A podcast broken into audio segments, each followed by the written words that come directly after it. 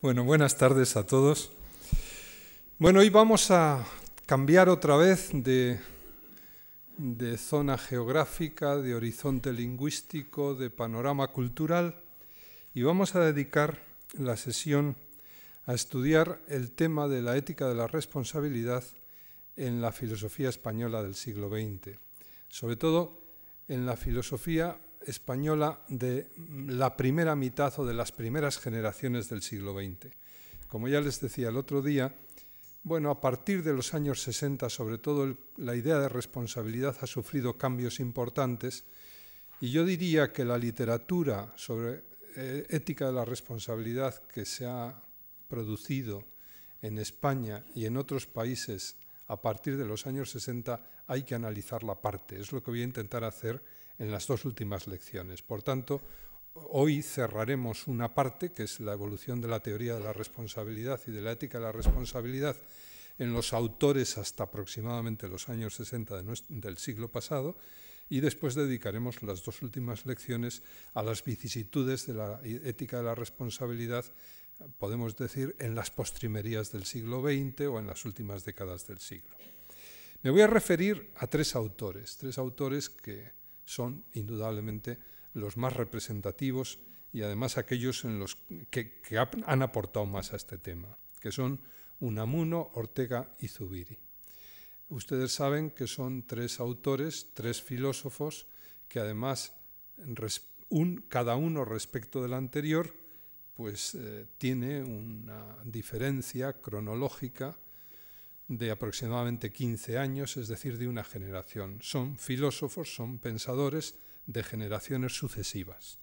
Unamuno es el representante más caracterizado de la generación del 98, el, el representante filosófico más caracterizado de la generación del 98, la generación del cambio de siglo, la que cierra de algún modo el panorama filosófico español del siglo, del siglo XIX e inicia la filosofía española del siglo XX.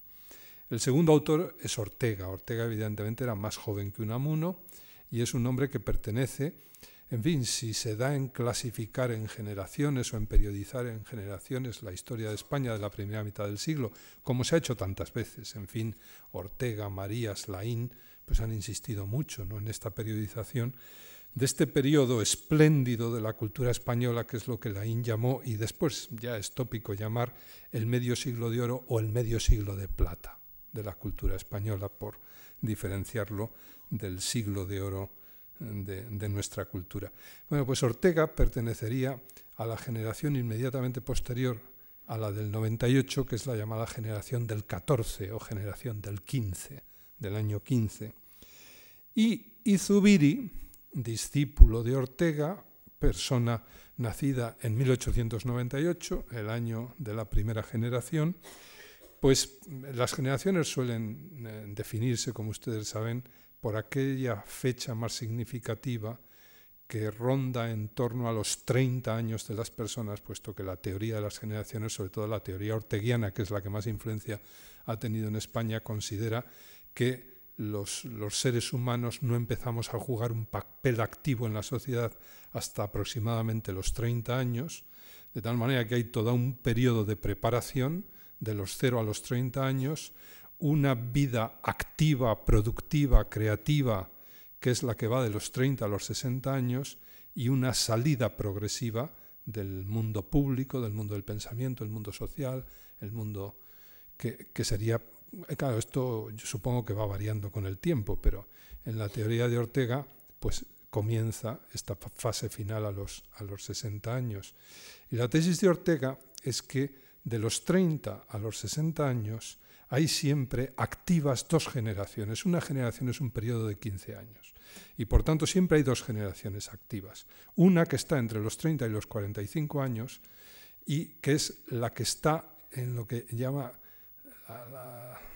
Ortega y Marías la fase de gestación de las novedades. Es el periodo más creativo de la vida de los, de, los, de los, seres humanos y de los pensadores y de los filósofos. Y luego está la fase de gestión. Habría una fase de gestación de los 30 a los 45 años y una fase de gestión que iría de los 45 a los 60. Entre los 45 y los 60, uno más que crear estaría gestionando las propias creaciones que tuvo entre los 30 y los 45, pues dándoles forma, publicándolas, etcétera, repitiéndolas, eh, modificándolas, enriqueciéndolas. Bien, pues eh, en fin, la generación del 14 o del 15 es que en ese, es el momento más o menos. Suele haber además siempre un acontecimiento histórico que permite dar eh, fecha relativamente precisa, por supuesto simbólica, a cada generación. Y luego estaría la siguiente generación, la generación de Zubiri, que ahí hay varias fechas simbólicas distintas. Desde el punto de vista poético y literario, se la suele llamar la generación del 27. Desde el punto de vista político, pues es la generación del 31, generación de la República. Bueno, vamos a estudiar a los tres pensadores que cubren mm, en buena medida no solo la primera mitad del siglo, sino el siglo entero de la historia de España. Piensen ustedes que Zubiri, el último de ellos, es un filósofo que muere el año 83 y por tanto pues hace todavía relativamente poco tiempo. Eh, hay generaciones posteriores, es decir, después de la generación del 31, estaría la generación que se ha llamado a veces generación del 45, o generación de la posguerra, con autores muy importantes, en general discípulos directos o indirectos de las generaciones anteriores. A ese grupo pertenecerían, por ejemplo, Julián Marías, pertenecería Laín, pertenecería Aranguren, y todos ellos tratan el tema de la responsabilidad y de la ética de la responsabilidad, pero yo no lo voy a analizar aquí. Y luego habrían otras generaciones posteriores, la generación de los 60, la generación del 68, cabría decir, ¿no? Y también ahí se ha escrito y con un sentido, eh, en un sentido bastante distinto al de estas generaciones anteriores. Bien, vamos con el primero de los autores, don Miguel de Unamuno. Yo esta eh, lo titularía La responsabilidad trágica. Cada uno va a elaborar una teoría de la responsabilidad, pero la verdad es que elaboran teorías bastante distintas. Y quizá pues este es el gran tema del siglo XX, ¿no? ver cómo se conceptúa esto que parece tan sencillo pero que al final es tan complicado de intentar ser responsable. Eh, ¿Quién es Unamuno? ¿Qué representa Unamuno en el pensamiento español o en la filosofía española?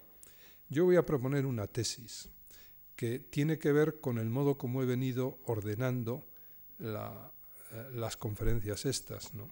Yo creo que Unamuno representa en el pensamiento español el mismo papel que vimos el primer día representar a Nietzsche en el pensamiento alemán y hubiéramos podido ver y no vimos a Kierkegaard en el pensamiento danés.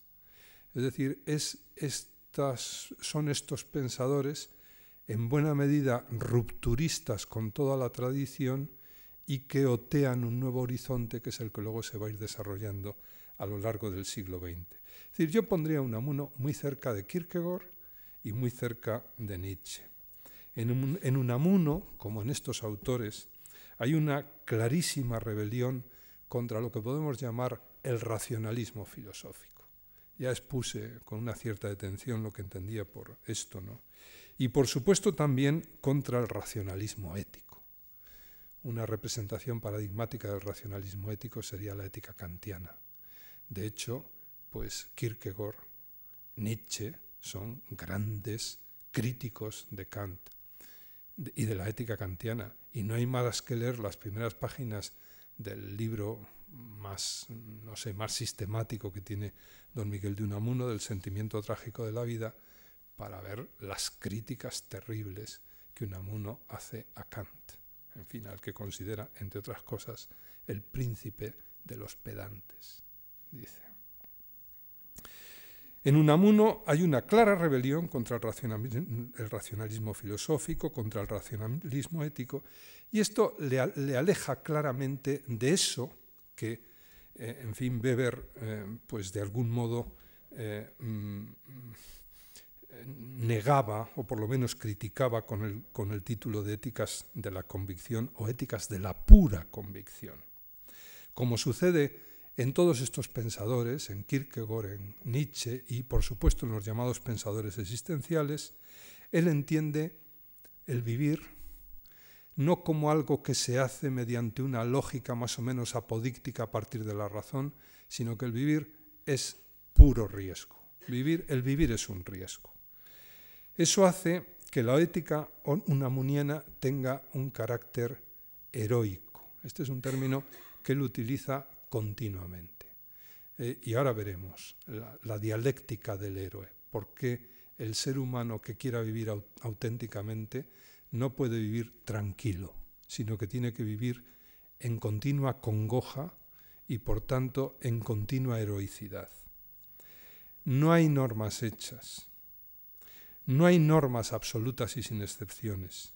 La vida hay que arriesgarla en cada momento.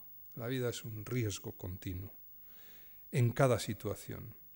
Y dice Unamuno, esto es lo que da lugar al sentimiento que a él le define. Hemos visto el sentimiento de angustia en Heidegger, eh, si hubiéramos analizado pues, bueno, la náusea en, eh, y la angustia en Sartre, hubiéramos podido analizar en otro. Bien, en eh, Unamuno hay un sentimiento propio que es el sentimiento de congoja, la congoja. La congoja en su obra tiene un papel fundamental y representa pues una cosa parecida a lo que representa la angustia, término que también utiliza a veces en el pensamiento de Heidegger o pues la náusea en, la obra de Sartre, etc.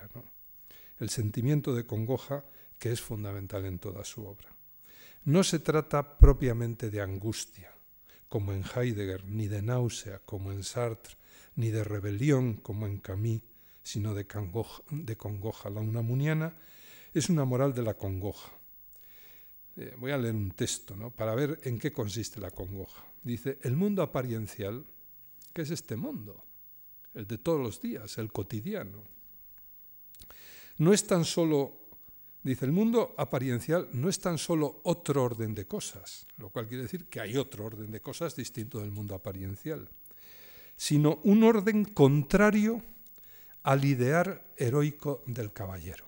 Este es un tema continuo en Unamuno, por eso escribió un libro que se llama Vida de Don Quijote y Sancho.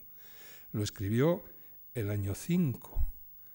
Dentro de unos meses se va a celebrar el centenario, el cuarto centenario de la publicación de la primera parte del Quijote. Y supongo que habrá pues un nuevo revival de estudios sobre el Quijote parecido al que, existió, al que se dio hace exactamente un siglo, en el año 1905 y con ocasión del centenario de la publicación de la primera parte del Quijote, Unamuno publica pues, un texto fundamental, sobre todo en su filosofía y en su concepción de la vida, que es la vida de Don Quijote y Sancho, ¿no? que también convendría releer. ¿no? El ideal heroico del caballero. Está el mundo de las apariencias, el mundo de la cotidianeidad, pero luego hay otro mundo, que es el del ideal heroico del caballero. Sigue diciendo, la ley que concierta las apariencias, primer mundo, en su curso objetivo, el espacio, el tiempo, la lógica, la razón suficiente, el principio que introdujo Leibniz. Dice, todo eso, ese mundo de las apariencias que se rige por esto, por el espacio, el tiempo, la lógica, la razón suficiente, constituye un cerco inexorable a nuestra libertad, la libertad del ideal del caballero heroico la limita, limita esta libertad y la constriñe, y aunque la da un pie forzado a las hazañas del héroe, resiste tercamente a su voluntad. La realidad se nos opone tercamente a nuestros ideales de caballeros, ¿no?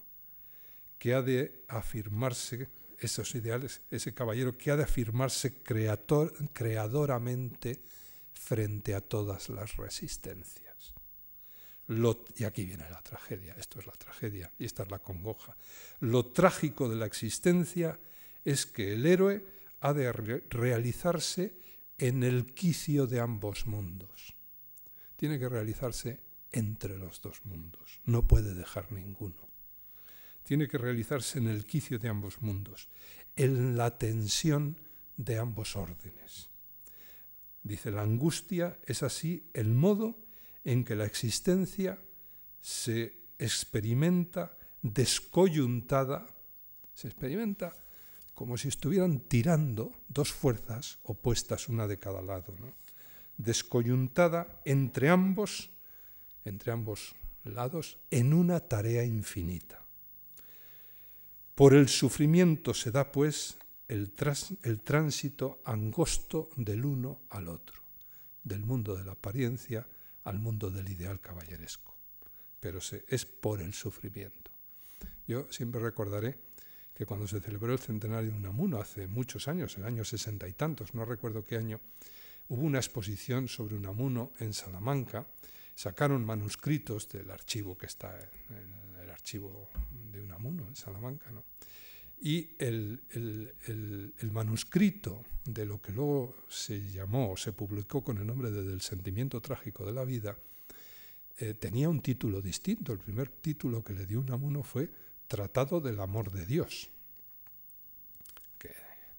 y tiene escrito a lápiz en el margen derecho, arriba, esta frase, perfecto hombre igual perfecto enfermo. Y es esta teoría, es la teoría del sufrimiento. Nos encontramos en el quicio entre dos mundos. El mundo cotidiano de las apariencias y el mundo del ideal heroico del caballero. Y esa, eso, ese quicio nos desquicia y por tanto nos produce sufrimiento. Y dice, y no hay posibilidad de ir del uno al otro de esos dos mundos sin sufrimiento. El hombre siente su libertad en la asfixia que le produce la insuficiencia del mundo fáctico. Este mundo nos asfixia, este mundo de la cotidianidad. Y conjuntamente en la necesidad de abrirse a un nuevo horizonte, es decir, experimenta el, el cerco restrictivo y constrictivo de las apariencias en el mismo empeño por trascenderlas y sólo así se le revela su propio fondo sustancial. ¿En qué consiste el fondo sustancial? Pues en este desquiciamiento. Vivimos en el quicio y estamos desquiciados. Y por tanto, en esta especie de tragedia íntima que lleva el hombre que de verdad quiere ser sincero consigo mismo y por tanto hacer justicia al mundo de la apariencia, pero también realizar el ideal heroico del caballero. Y dice Unamuno, dice, la congoja, ¿y qué es la congoja? Esto es la congoja. La congoja del espíritu es la puerta de la verdad sustancial. Sufre para que creas y creyendo vivas.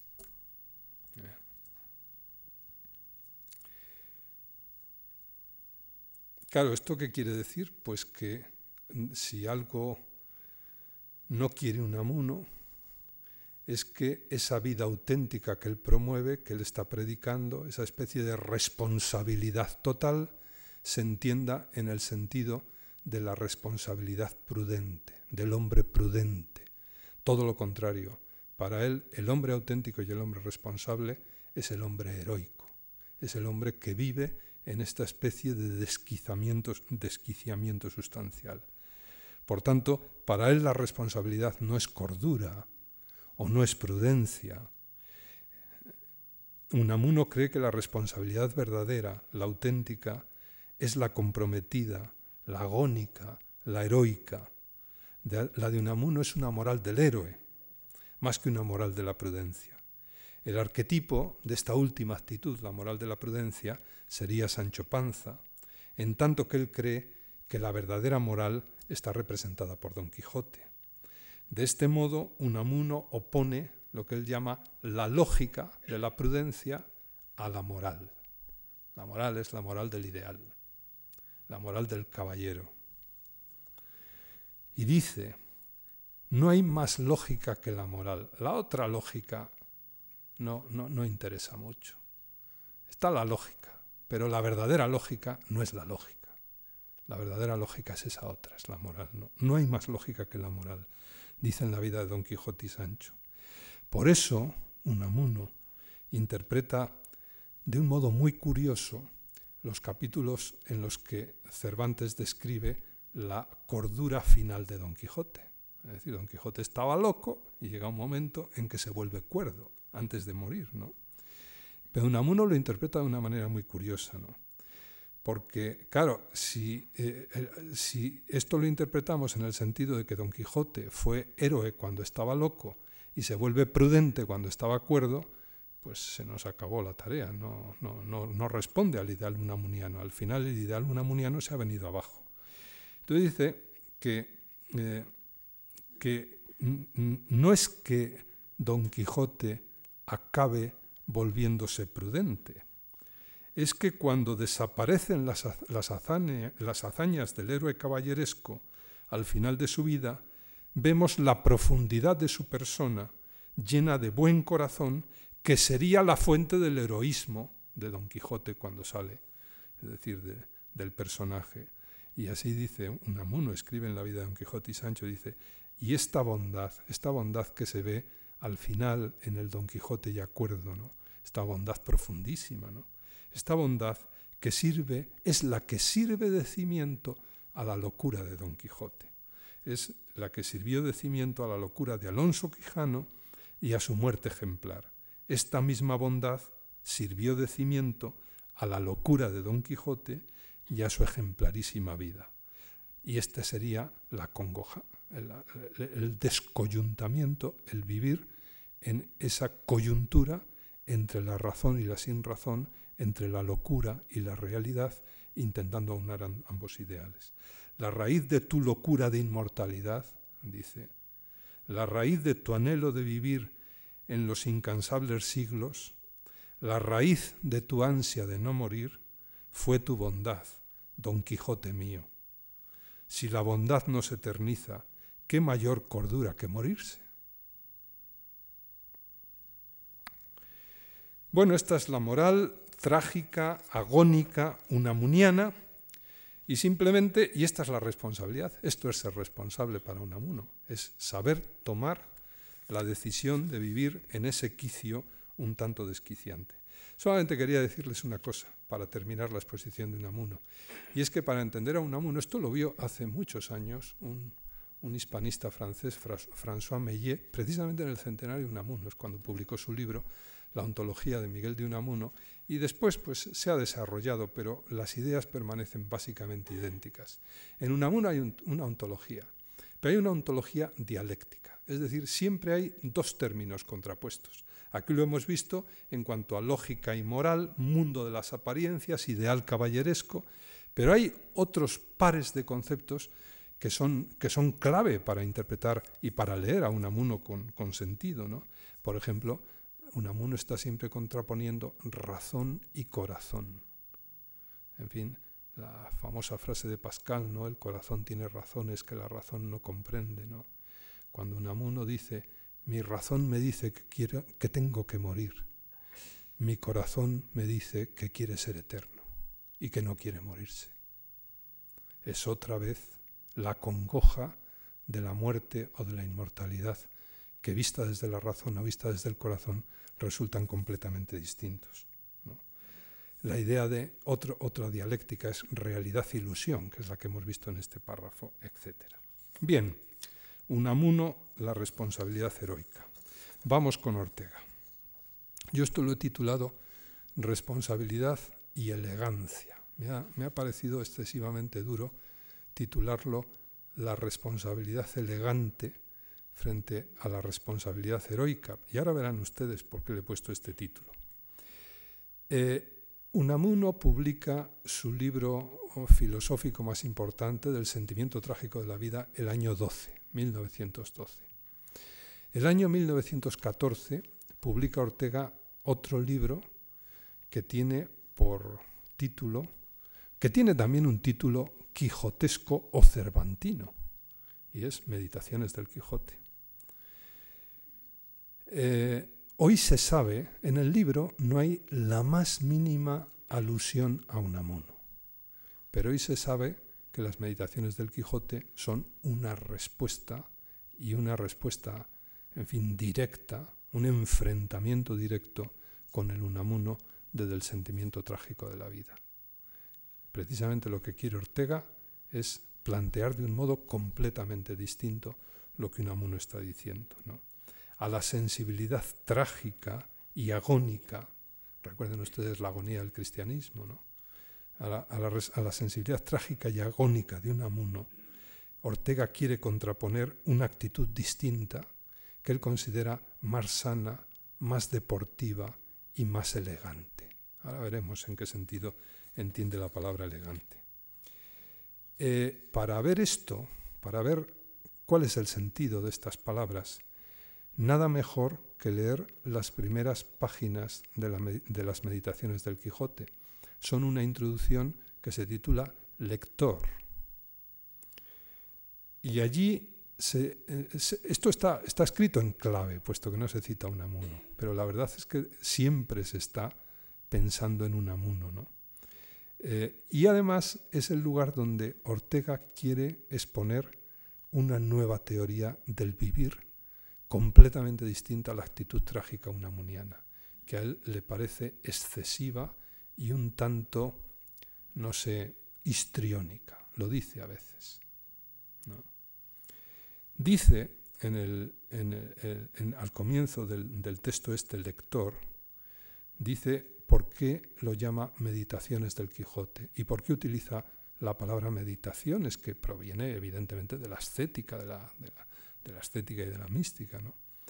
Y dice, las llamo meditaciones ya que se trata de ensayos de amor intelectual. Y cita a este respecto pues una frase que es clásica en historia de la filosofía siempre que se habla de amor intelectual, que es una expresión de Spinoza en la ética cuando habla del amor intelectualis. Spinoza es un autor muy citado por Unamuno en la vida de Don en el sentimiento trágico de la vida. Pero vamos a ver cómo le cita Unamuno y vamos a ver cómo le cita Ortega, sin decir que se está oponiendo a Unamuno. Dice Unamuno en, en el sentimiento trágico de la vida, nada más triste, nada más desolador, nada más antivital que esa felicidad, esa beatitud espinociana que consiste en el amor intelectual de Dios. Dice, anda, que como la vida beata sea el amor intelectual, vamos buenos. En fin, Unamuno hace chanza del amor intelectual de Spinoza porque considera que eso no, eso no puede ser la vita beata. Ortega, por el contrario, escribe en estas primeras páginas de las meditaciones del Quijote. Dice, estos ensayos son para el autor, como la cátedra, el periódico o la política, modos diversos de ejercitar una misma actividad, de dar salida a un mismo afecto. Son unas páginas espléndidas, tanto desde el punto de vista literario como intelectual. Eh, en fin, este, estos ensayos es donde el autor, él da salida, como en las demás actividades de su vida, a un mismo afecto. No pretendo que esta actividad sea reconocida como la más importante del mundo. Me considero a mí mismo justificado al advertir que es la única de que yo soy capaz. El afecto que a ella me mueve es el más vivo que encuentro en mi corazón. Resucitando el lindo nombre que usó Spinoza, yo lo llamaría amor intellectualis. Se trata, pues, lector, de unos ensayos de amor intelectual. Mirar la realidad con amor. No mirarla trágicamente, sino mirarla con amor. Y a partir de aquí, Ortega elabora una propuesta que ofrece a la juventud basada en dos palabras, amor y comprensión. Dice, dice, el odio es un afecto que conduce a la aniquilación de los valores. El odio nos ciega, no nos permite ver la realidad. El odio no es una manera de ver la realidad. Dice, cuando odiamos algo, ponemos entre ello y nuestra intimidad un fiero resorte de acero que impide la fusión siquiera transitoria, de la cosa con nuestro espíritu. Él dice que este es un pecado frecuente en los españoles, el odio. Entonces hace toda una... Yo no he querido citar eso, simplemente el odio nos ciega y no nos deja ver la realidad. Y de ahí la importancia del amor intelectualis. Dice, por el contrario, El amor nos liga a las cosas, aun cuando sea pasajeramente. Pregúntese el lector, ¿qué carácter nuevo sobreviene a una cosa cuando se vierte sobre ella la calidad de amada? ¿Qué es lo que sentimos cuando amamos una mujer, cuando amamos la ciencia, cuando amamos la patria? Y antes de otra nota hallaremos esta. Aquello que decimos amar se nos presenta como algo imprescindible. Imprescindible, es decir, que no podemos vivir sin ello, que no podemos admitir una vida donde nosotros existiéramos y lo amado no, que no consideramos como una que lo consideramos como una parte de nosotros mismos. Hay por consiguiente, continúa diciendo, en el amor una ampliación de la individualidad que absorbe otras cosas dentro de esta que las funde con nosotros.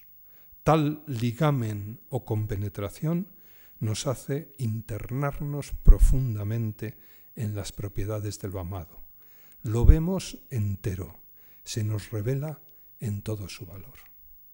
Díganme si no son unos párrafos realmente espléndidos y además de una delicadeza increíble, ¿no? Yo creo que es de los mejores textos que se ha escrito en la filosofía española del siglo XX. La parte esta primera de Meditaciones del Quijote es una de las páginas antológicas de la literatura española. Bien, entonces el odio es mal compañero para ver la realidad. El amor nos abre a la realidad, nos fusiona con ella, nos permite ver cualidades en la realidad que si no, no veríamos. Y acto seguido hace Ortega una propuesta a la juventud española, basada, una propuesta basada en el amor, la comprensión y la generosidad, que él considera una propuesta muy distinta de la unamuniana. Dice, dice Ortega, yo quisiera proponer en estos ensayos a los lectores más jóvenes que yo, únicos a quienes puedo, sin inmodestia, dirigirme personalmente, yo quisiera proponer que expulsen de sus ánimos todo hábito de odiosidad y aspiren fuertemente a que el amor vuelva a administrar el universo. El amor que él propone es el propio del intelectual, es un filósofo que quiere comprender las cosas. Por tanto, es el amor que se necesita para comprender. De ahí su consigna, que él llama afán de comprensión. Ortega cree que la gran consigna del filósofo y la gran consigna de todo ser humano tiene que ser el afán de comprensión. Pero no se puede comprender sin amor. Dice, para intentar esto, no hay en mi mano otro medio que presentarles sinceramente el espectáculo de un hombre agitado por el vivo afán de comprender. Yo soy, Ortega, un hombre vivamente agitado por el afán de comprender. Entre las varias actividades de amor, solo hay una que pueda yo pretender contagiar a los demás, el afán de comprensión. Y habría henchido todas mis pretensiones si consiguiera tallar en aquella mínima porción del alma española que se encuentra a mi alcance algunas facetas nuevas de sensibilidad ideal. Las cosas no nos interesan porque, porque no hayan en nosotros superficies favorables donde refractarse. Las cosas no nos interesan porque no las amamos y entonces no las entendemos. Las cosas no nos interesan porque no hayan en nosotros superficies favorables donde refractarse. Y es menester que multipliquemos los haces de nuestro espíritu a fin de que temas innumerables lleguen a herirle, a nuestro, a nuestro alma, a nuestro sentimiento. Esta es la tarea y este es el programa que se propone Ortega el año 14. Hasta aquí Ortega habla en términos generales, sin referirse directamente a la ética, pero lo hace inmediatamente después de estos párrafos, como un corolario de cuanto venía diciendo. Dice, yo desconfío del amor de un hombre a su amigo o a su bandera cuando lo veo esforzarse en comprender al enemigo, cuando no lo veo esforzarse en comprender al enemigo o a la bandera hostil. Yo desconfío del amor de un hombre a su bandera o a su amigo cuando no lo veo esforzarse en comprender al enemigo o a la bandera hostil.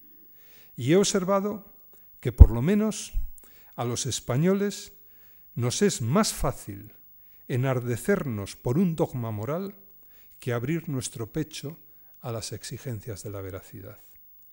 De mejor grado entregamos definitivamente nuestro albedrío a una actitud moral rígida que, mantenemos que mantenernos siempre abierto nuestro juicio, presto en todo momento a la reforma y corrección de vidas. Diríase, sigue diciendo Ortega, que abrazamos el imperativo moral como un arma para simplificarnos la vida aniquilando porciones inmensas del orbe.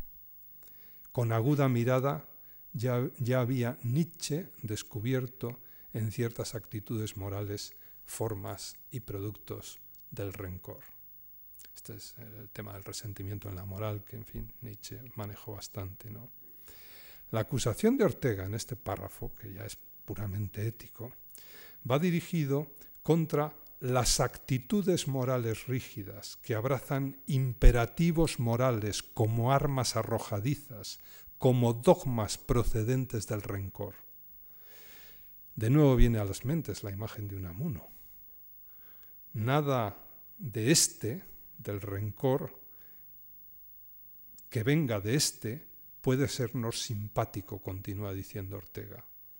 Los rencorosos se dejan penetrar fácilmente de un dogma moral, dice Ortega, donde, alcoholizados por cierta ficción de heroísmo, ¿no estará pensando en un amuno? Alcoholizados por cierta ficción de heroísmo, lleguemos a creer que el enemigo no tiene ni un adarme de razón ni una tilde de derecho. Lo que para Unamuno era la moral heroica, en Ortega se convierte en ficción de heroísmo. Para Ortega, todo un signo de debilidad. La verdadera tolerancia, añade, es la lucha con un enemigo a quien se comprende. Primero hay que comprender. Tal es, dice, la actitud propia de toda alma robusta. Y por si quedaran dudas, añade, conviene que nos mantengamos en guardia contra la rigidez, librea tradicional de los hipócritas. Es falso, es inhumano, es inmoral filiar en la rigidez los rasgos fisiognómicos de la bondad. 1914. No se cita un amuno, pero se dicen ciertas cosas que quizás se pueden interpretar en este contexto. 1947, casi al final de la vida de Ortega. Unamuno ya fallecido, como ustedes saben, fallece el año 36 y Ortega escribe un libro que se va a publicar, también fallecido él, póstumo, La idea de principio en Leibniz y la evolución de la teoría deductiva. Ese es un libro, eh, es el libro más sistemático y es un libro espléndido que hizo Ortega. Y y e, claro, ahí ya sí se atreve a hablar de un. Un amuno ha muerto, el respeto por la persona viva ha desaparecido. Y dice Ortega, en una frase del en un párrafo del sentimiento trágico de la vida, no creo, pues, en el sentimiento trágico de la vida como formalidad última del existir humano. La vida no es, no puede ser una tragedia. Es en la vida donde las tragedias se producen y son posibles entonces las tragedias se producirán en la vida, no que la vida sea una tragedia. Y sigue diciendo, esa idea del sentimiento trágico de la vida es una imaginación romántica y como tal arbitraria y de un tosco melodramatismo. El romanticismo envenenó el cristianismo de un hombre histrión de raíz que había en Copenhague, Kierkegaard, y de él pasó la cantinela a Unamuno primero y luego a Heidegger. dice el texto de Ortega. Es un texto tremendo y probablemente injusto, pero en cualquier caso, bueno, para ver las relaciones y cómo se separa, etcétera, creo que es un buen texto. Por tanto, y no es un azar que en este mismo libro, en la idea de principio en Leibniz, en páginas muy, muy cercanas a esta idea del tragicismo de Unamuno, Ortega proponga otra consigna. Y esa consigna es la elegancia. Voy a explicar lo que es la elegancia y acabo con Ortega. Dice, dice, estas gentes que de nada entienden, menos que de nada entienden de elegancia, y no conciben que una vida y una obra puedan cuidar esta virtud. Ni de lejos sospechan por qué esenciales y graves razones es el hombre un animal elegante. ¿Por qué es esta, esta especie de exaltación de la elegancia? Bueno, eh, hay un apéndice a la historia del principio en Leibniz que se titula Elegancia. Y yo voy a leer unas líneas, son muy pequeñitas. ¿no? Dice, en el latín más antiguo, claro, elegancia viene del latín, el término elegancia, el término castellano elegancia. Dice, en el latín más antiguo, el acto de elegir se, se decía elegancia, como de instar se dice instancia. Recuérdese que el latino no pronunciaba elegir, sino elegir, eleguir. Por lo demás, la forma más antigua no fue el higo, sino el ego, que dejó el participio presente elegans. Entiéndase el vocablo en todo su activo vigor verbal. El elegante es el eligente, el que elige y el que elige bien. Una de cuyas especies se nos manifiesta como inteligente. Conviene retrotraer aquella palabra a su sentido prócer, que es el originario. Entonces tendremos que no siendo la famosa ética, sino el arte de elegir bien nuestras acciones, eso, precisamente eso, es la elegancia. Ética y elegancia son sinónimos. Es, realmente increíble. Es, un, no sé, es, un trabajo de orfebrería intelectual y verbal que es difícilmente igualable. ¿no? El texto sigue, yo voy a leer otro párrafo y acabo con Ortega prácticamente. Dice, la cosa es endemoniadamente paradójica, pero a la vez sin remedio. Porque elegir es ejercitar la libertad. Y resulta que eso, ser libres, tenemos que serlo a la fuerza. No lo podemos elegir. Este tema ya estaba en Sartre, lo hemos visto en otros autores, ¿no? Es la, la única cosa para la cual el hombre no tiene últimamente libertad, para no ser libre. La libertad es la más onerosa carga que sobre sí lleva la humana criatura, pues al tener que decidir, cada cual por sí, lo que en cada instante ha de hacer, quiere decirse que está condenado a sostener a pulso su entera existencia sin poderla descargar sobre nadie. Si volvemos del revés la figura de la libertad, y aquí viene, claro, dirán ustedes, ¿y dónde está el término responsabilidad? Pues ahora viene. Si volvemos del revés la figura de la libertad, nos encontramos con que es responsabilidad. Esa es la gran pesadumbre. Todas las otras, las pesadumbres en plural, se originan en ella. Al brotar de mi elección las acciones que componen mi, mi vida, resulto responsable de ellas.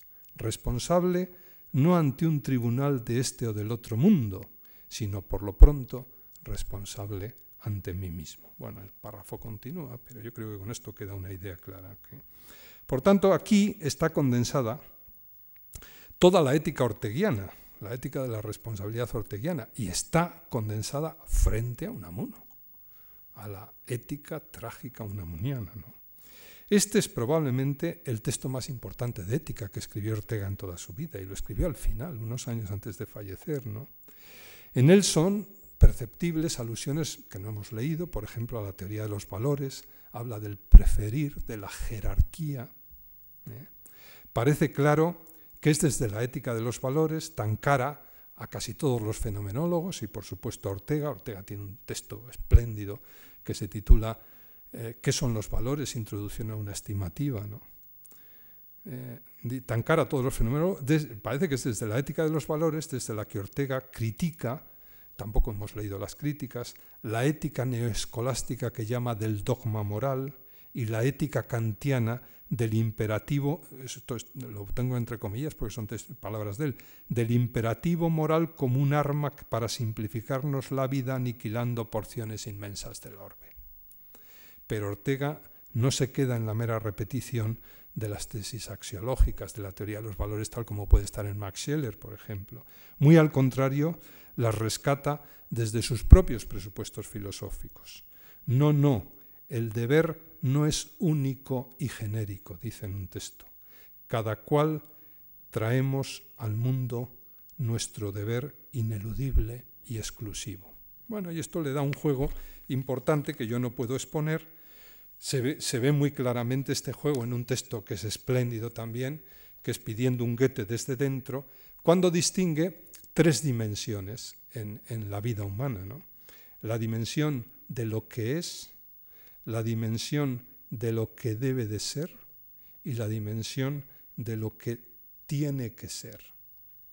Claro, generalmente al exponer la ética, la dialéctica que se establece es entre la dimensión óntica, lo que es, y la dimensión del deber ser, que sería la dimensión ética. Y Ortega, sí, eso es verdad, pero la dimensión del deber ser no es la dimensión más profunda. Hay una dimensión más profunda. Dice, si uno quiere entender de veras a Goethe, que es del que está hablando porque está en el centenario de Goethe, ¿no? Dice, no solamente hay que entender lo que Goethe fue o lo que Goethe debió ser, sino lo que Goethe tuvo que ser y probablemente no ha sido. ¿Qué es lo que tuvo que ser? Bueno, el tener que ser es el desarrollo de la propia realidad, la vocación, lo llama él. Es decir, todos somos una vocación que viene desde lo más profundo de nosotros mismos y que en parte está frustrada. ¿Por qué? Las contingencias de la vida, mil cosas. Pero esa vocación es el elemento más profundo de toda nuestra biografía. Incluso en su frustración es lo que permite dar coherencia a la biografía. No se entiende a las personas, dice Ortega, si solo se analiza lo que hicieron o lo que debieron hacer. El deber, el deber como deber de cumplir normas morales, el deber moral. Él cree que el nivel más profundo y la moral más profunda no es la del deber ser, sino la del tener que ser. Es realizar esa vocación que uno lleva dentro de sí mismo y a la cual, si no responde, indudablemente será un sujeto frustrado, será una vida frustrada, una vida no realizada correctamente. Bien, permítanme que dedique los últimos minutos al tercero de los autores, que es Zubiri. Yo he titulado esta parte Responsividad y responsabilidad. Zubiri hace su teoría de la responsabilidad y la hace pues creando un neologismo junto al término responsabilidad, que es un término del idioma común castellano, crea un neologismo. Ahora veremos qué juego da ese neologismo, que es el, neologismo responsividad. Bueno, Zubiri es un autor formado en la tradición fenomenológica, discípulo de Husserl, discípulo de Heidegger en Alemania, discípulo de Ortega, y que poco a poco va realizando una obra personal y va teniendo una filosofía personal. En, los autores, en, en Heidegger, en Ortega, en todos estos, en Riquer, lo veíamos hace un momento en el seminario, todos estos autores fenomenólogos, muchos de ellos al menos, frente a la filosofía moderna, la filosofía idealista de la posición por parte del sujeto, del no yo, del yo, el no yo, etc., de que la iniciativa la tiene el sujeto y de que el yo es, elemento más, es el elemento filosófico más importante, todos estos autores parten de una experiencia contraria a esa. Y la experiencia es que cuando el yo toma la iniciativa, las partidas más importantes de la vida ya están jugadas. Nosotros nos encontramos existiendo y nos encontramos existiendo antes de cualquier iniciativa. Nosotros estamos puestos. Por tanto, este fenómeno de la posición es el fenómeno más importante. Antes de cualquier iniciativa nuestra, hay una iniciativa anterior a nosotros mismos. Y esa iniciativa va a tener diferentes nombres. Es el tema del ser en Heidegger, es el tema de lo abarcante en Jaspers, es el tema del otro en Levinas, es el tema del don en Riquer, es el tema de la realidad, es el tema de la vida en Ortega, es el tema de la realidad en Zubiri. Lo que se nos impone es la realidad. Nosotros estamos en el piélago de la realidad y nos encontramos en la realidad. La realidad viene a nosotros. No es que nosotros vayamos a la realidad, es que ella viene a nosotros y nos pone. Y entonces la experiencia básica para Zubiri es la experiencia de la realidad. Él lo describe con toda detención, hace un análisis fenomenológico de lo que es la, la actualización de la realidad como dato primario, y cuando describe, va describiendo esa actualización de la realidad, lo que él llama aprehensión primordial de realidad, una vez que hemos puesto entre paréntesis todas las explicaciones, todas las teorías, y nos dedicamos a describir con la mayor pureza posible el acto más primario, más elemental del darse cuenta, que es actualizar las cosas, estar en contacto con las cosas. Cuando se pone a describir este acto primario, él ve en ese acto primario varias características. ¿no? Una característica tiene esa, ese, en ese presentárseme las cosas, las cosas se me presentan como distintas de mí mismo, es el momento que él llama de alteridad, hay un momento de afección, las cosas me afectan, otro momento de alteridad, me afectan como distintas de mí mismo, y hay un tercer momento, que es el que aquí nos interesa, que es el que llama Zubiri el momento de fuerza de imposición. Las cosas nos pueden, las cosas se nos imponen. Las cosas tienen poder sobre nosotros. La realidad tiene poder sobre nosotros. Es lo que él llama el poder de lo real. El poder de lo real viene de lo real a nosotros. No es que nosotros pongamos, es que lo real, no es que nosotros tengamos poder respecto a la realidad, es que la realidad tiene poder respecto de nosotros. Por eso cuando a partir de aquí Zubiri analiza el concepto de verdad real, dice, la verdad real no es verdad mía, es verdad de las cosas. Es, son las cosas las que me dan verdad. No es que yo vaya y las dé verdad a ellas, es que la verdad me la imponen ellas a mí. Por eso la verdad de las cosas es pura actualización. Es un, es un análisis espléndido. Probablemente no se ha hecho ningún análisis en toda la fenomenología europea del siglo XX de la precisión, de la exactitud y de la claridad del análisis que hace Zubiri. Bien, las cosas tienen poder sobre nosotros. Está el poder de lo real. Lo real es poderoso y se nos impone. ¿Qué quiere decir eso? dice Zubiri. Pues quiere decir que nosotros no podemos ser más que desde la realidad. La realidad es nuestro horizonte último, nuestro horizonte posibilitante y nuestro horizonte impelente. Las cosas no solamente son nuestra ultimidad, sino que además nos impelen a ser. Y ese impeler a ser es como si nos empujaran desde detrás. Nosotros la vida es como un escenario, el gran teatro del mundo, decía Calderón, pero es un escenario en el que salimos a escena no por iniciativa propia, sino porque nos han empujado por detrás. Esto lo llama Zubiri la vis a tergo. Hay como una fuerza por detrás que nos empuja y nos hace salir a escena. Esto es lo que él llama religación eh, o retroligación. Estamos ligados a la realidad, pero por detrás. Por tanto, no hay aquí iniciativa de ningún tipo. La religación, en fin, que luego le da mucho juego, yo no puedo exponerlo aquí. Pero junto al fenómeno de la religación, y precisamente por el fenómeno de la religación, hay un segundo fenómeno. Porque estamos religados desde atrás, porque hay una vis a tergo que nos empuja desde atrás, el hombre está lanzado hacia adelante. Y esto lo llama Zubiri. Dice, hay también una vis a fronte hay una fuerza hacia adelante. Y esa fuerza hacia adelante, si la vis a tergo era la religación, la vis a fronte es la obligación. Aquí comienza la, ética zubiriana. Hay una obligación. Estamos ligados en ob, por tanto, hacernos con las cosas, proyectando las cosas. El ser humano es un ser proyectivo. Jectun es arrojado, pro adelante. Estamos arrojados hacia adelante y además no podemos no estarlo. Esto es lo que decía Ortega de la libertad. Sucede exactamente lo mismo dicho de otra manera.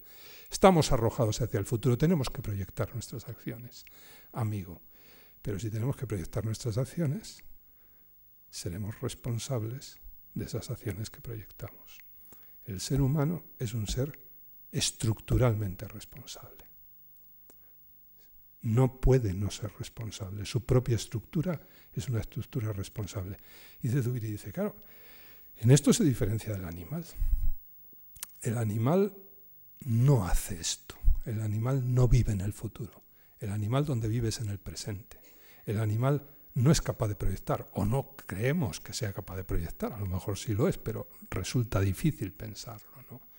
El animal no da este salto, no prevé, y como no prevé, no puede ser responsable. Si nosotros, si a uno le sucede una cosa que no ha podido prever, nunca será responsable de eso que, que no ha podido prever. La responsabilidad surge siempre que uno puede adelantarse a los acontecimientos y proyectarlos de alguna manera. Y por tanto, dice el Zubiri, el animal es responsivo, responde, pero no es responsable. Hay una responsabilidad animal, hay una responsabilidad humana. Y esto entra dentro de una teoría muy bonita que hace Zubiri para distinguir el carácter natural del animal frente al carácter moral del ser humano. Dice, claro, los animales, según la teoría de la evolución, pues son entes biológicos que tienen que estar ajustados al medio. Cuando un animal tiene unas características biológicas que no son adecuadas para el medio en el que vive, el animal desaparece. El medio lo quita del medio, lo mata. Es decir, si ponemos un animal que está acostumbrado a vivir en el Ecuador, en el polo, evidentemente no es capaz de ajustarse a las condiciones del polo y el animal muere y desaparece. El animal o está ajustado a su medio o desaparece. Dice, claro, el ser humano, y es el medio además el que lo quita del medio. El medio lo, echa. Esta es la famosa selección natural de, de Darwin y la supervivencia del más apto. El menos apto desaparece por definición. Dice, claro, el ser humano es un ser biológicamente muy curioso. No es un ser que tenga grandes cualidades de adaptación al medio, no tiene un gran olfato, no tiene una gran vista, no tiene una capacidad de correr o una velocidad pues tan grande como puede tenerlo una gacela o tal. El ser humano es un ser, esto los biólogos lo han dicho mil veces, deficitario desde el punto de vista biológico. Lo que llamaban los biólogos alemanes de la primera mitad del siglo XX la Mangelwesen, la condición deficitaria, biológicamente deficitaria del ser humano. Amigo, pero el ser humano tiene una cosa tiene una cosa que es un mecanismo de adaptación al medio fabuloso que no tienen los animales, o al menos no lo tienen como lo tiene el ser humano, que es la inteligencia. Y de la inteligencia es un mecanismo biológico de adaptación al medio, pero es un mecanismo que funciona por una vía completamente distinta a la vía que había venido utilizando la evolución hasta ese momento. La evolución lo que hacía era seleccionar, el medio seleccionaba a los animales más aptos, de tal manera que los no aptos los echaba fuera y quedaban los más aptos. Era el medio el que seleccionaba a los animales. Dice, ¿qué sucede con la inteligencia? Ah, que con la inteligencia el ser humano lo que hace es modificar el medio en beneficio de inventario. Yo puedo vivir en el polo. ¿Cómo? Pues haciéndome unos iglús y llevando unas estufas o lo que sea, o unos trajes térmicos que me permiten vivir en unas condiciones en las que naturalmente no podría vivir. Yo modifico el medio, ¿por qué lo modifico? Mediante la técnica, porque soy un sujeto inteligente. Yo no puedo modificarme a mí mucho, por lo menos por ahora, pero sí puedo modificar el medio. Por tanto, lo que hago es lo contrario que hacía la evolución. La evolución modificaba a los animales en función del medio. Yo modifico el medio en función mía, en función de ese animal que soy yo. ¿Y esto que, cómo se puede decir? Pues Zubiri lo pone en una clave que es muy interesante para la ética. Dice, los animales viven en justeza natural, porque tienen que vivir ajustados y si no desaparecen. Dice, el ser humano vive en justicia moral, que es, tiene que justificarse. Justum facere, facere justum, tiene que hacer su propio ajustamiento al medio. El ser humano tiene que justificarse en todos sus actos. Y por tanto, el ser humano no es un ser meramente responsivo, es un ser responsable. Tiene que hacer, tiene que cargar con la realidad. Y esto es lo que le lleva a utilizar esa expresión, hacerse cargo de la realidad.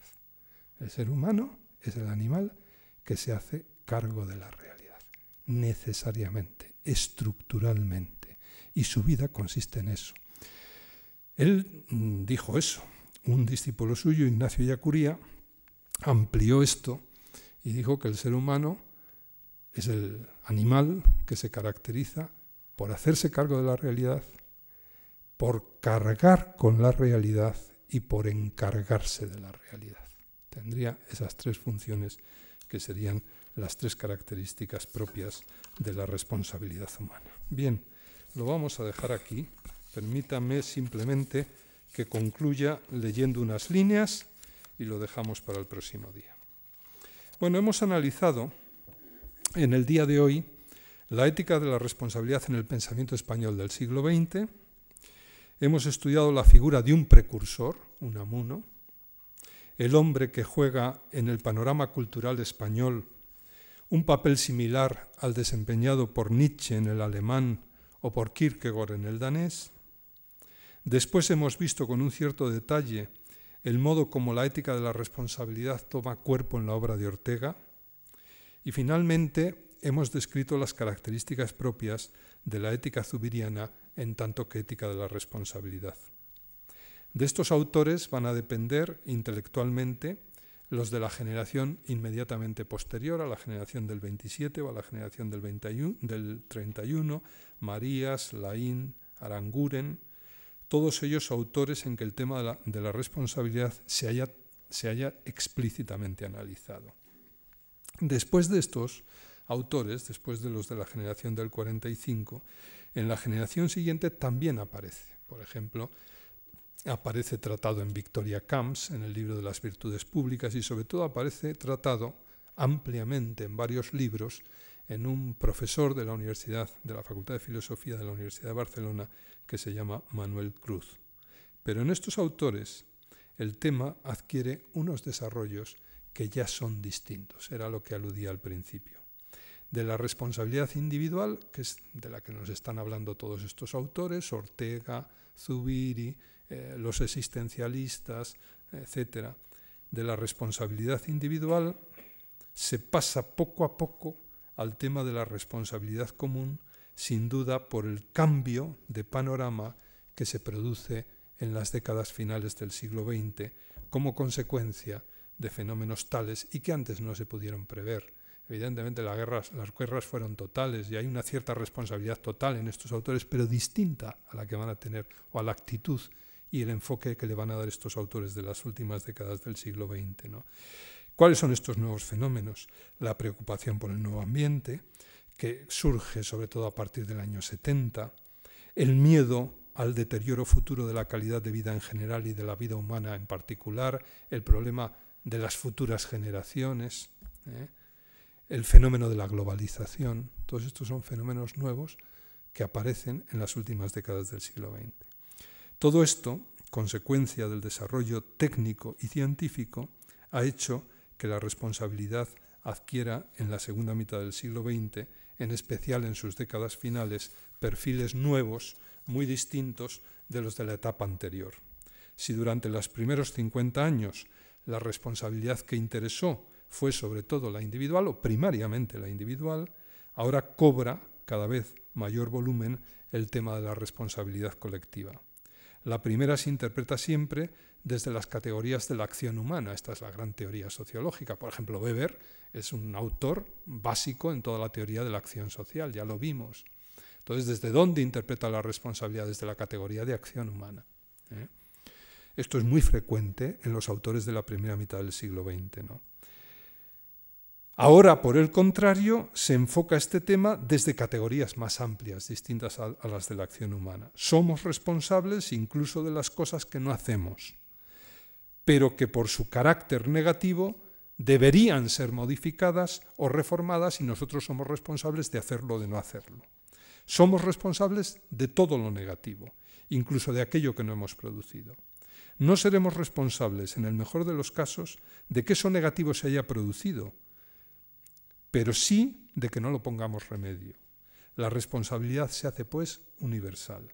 Este es el tema que habremos de tratar en las dos últimas lecciones, la responsabilidad en el final del siglo XX. La primera de ellas la dedicaremos al tema general de responsabilidad y desarrollo científico técnico y globalización, y la segunda a la responsabilidad en el campo de la bioética. Hasta el martes. Muchas gracias.